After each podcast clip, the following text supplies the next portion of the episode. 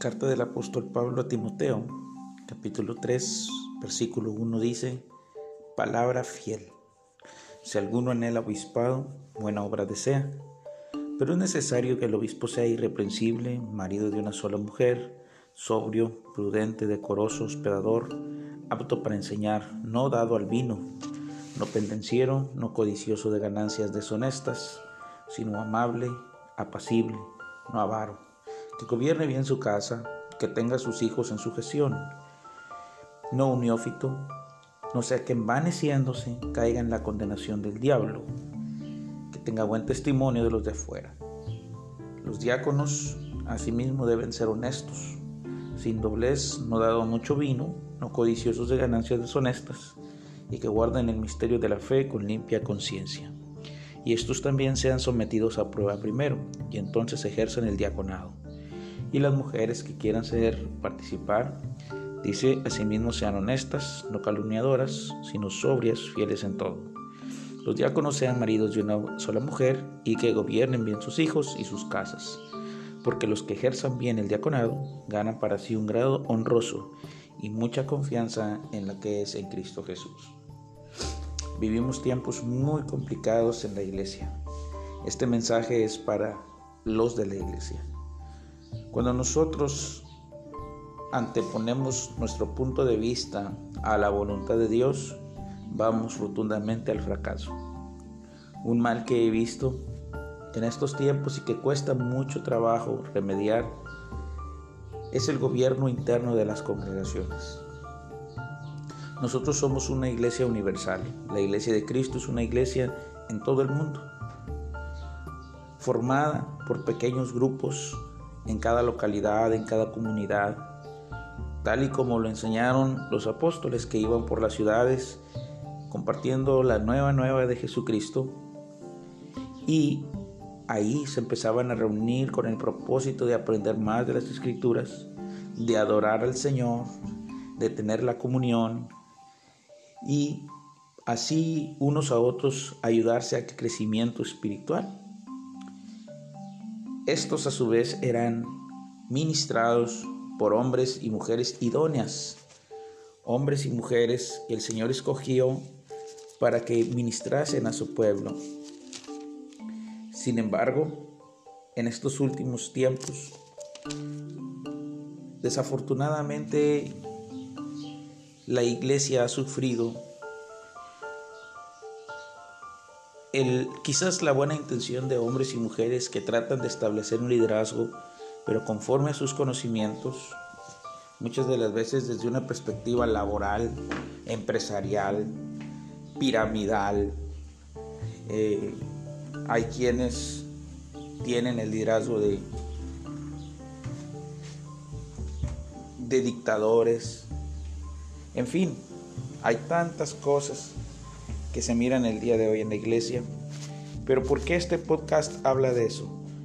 Porque la solución para que la iglesia sea relevante en nuestros tiempos y logre impactar naciones y podamos ser una verdadera ofensiva contra todo este movimiento de ideologías y filosofías que se están moviendo alrededor del mundo y que principalmente están entrando a las oficinas gubernamentales, es un cambio real y verdadero dentro de la administración y organización de las iglesias.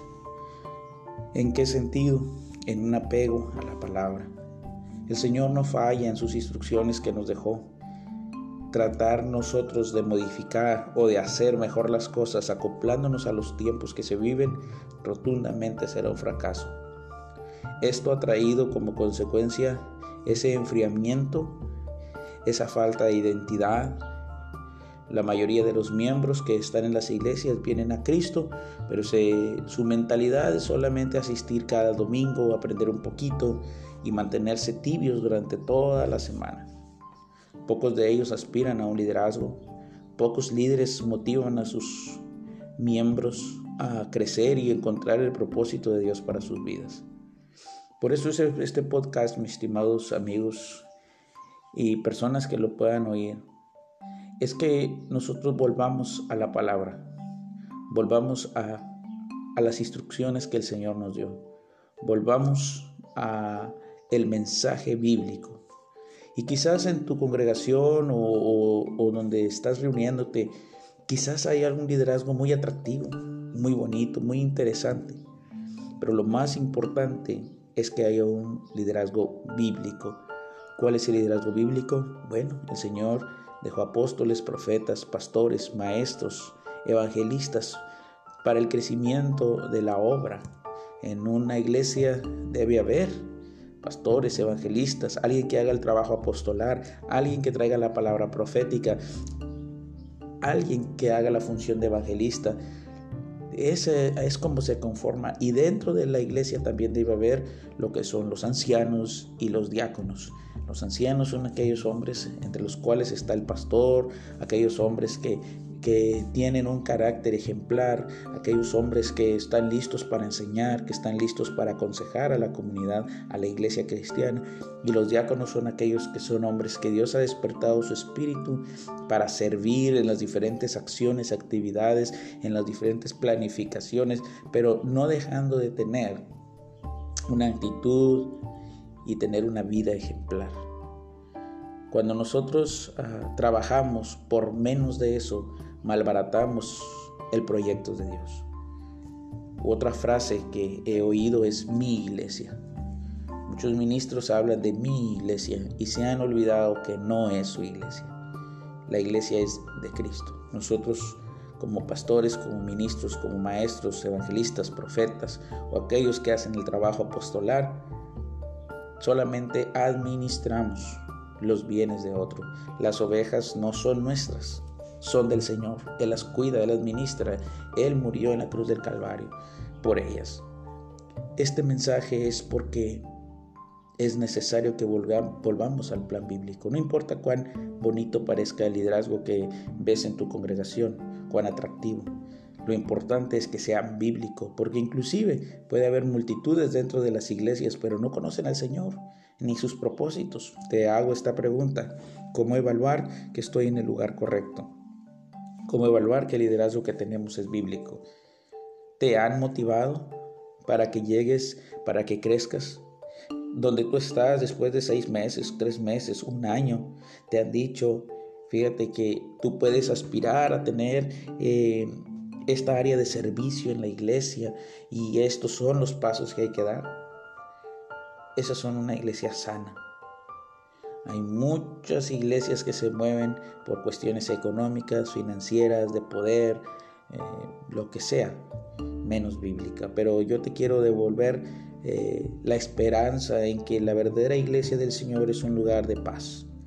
Es un lugar donde el Espíritu Santo ministra a su pueblo es un lugar donde tú entras con una eh, tristeza en tu corazón, pero sales rebosante de gozo y lo hace a través de los ministros, a través de los profetas, a través de los hombres de Dios que están allí para ministrar, para exponer la palabra, para consolar tu corazón. Eh, es posible. Yo sé que tantas cosas que hemos visto nos hacen creer que no, pero cada día tenemos la oportunidad de buscar y comenzar a, provocar ese cambio. No te digo que es necesario salir de esa iglesia, por supuesto que no, porque la luz no se pone debajo de una mesa. Pero es el buen momento para comenzar a indagar en las escrituras y motivar a quienes son tus líderes o tus pastores o, o no sé, eh, la persona que ministra tu vida y decirle, ¿sabes qué? Yo creo que podemos seguir caminando en esto y aplicar las cuestiones bíblicas. El apóstol Pablo, así como le escribe a Timoteo, también le escribe a Tito y le dice, por esta causa te dejé en Creta, para que corrigieses lo deficiente y establecieses ancianos en cada ciudad, así como yo te mandé.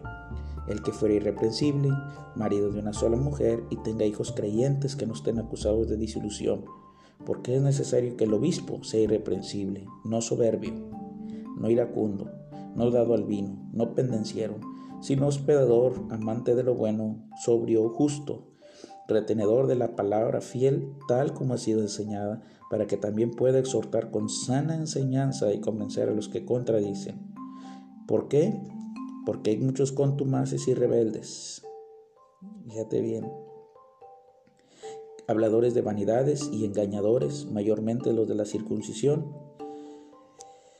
Es algo tremendo, es algo tremendo. Así que mis estimados amigos, ánimo y no perdamos la esperanza de un mejor futuro y no perdamos la esperanza porque la solución la tenemos al alcance de nuestras manos, leyendo la palabra y escudriñándola. Bendiciones.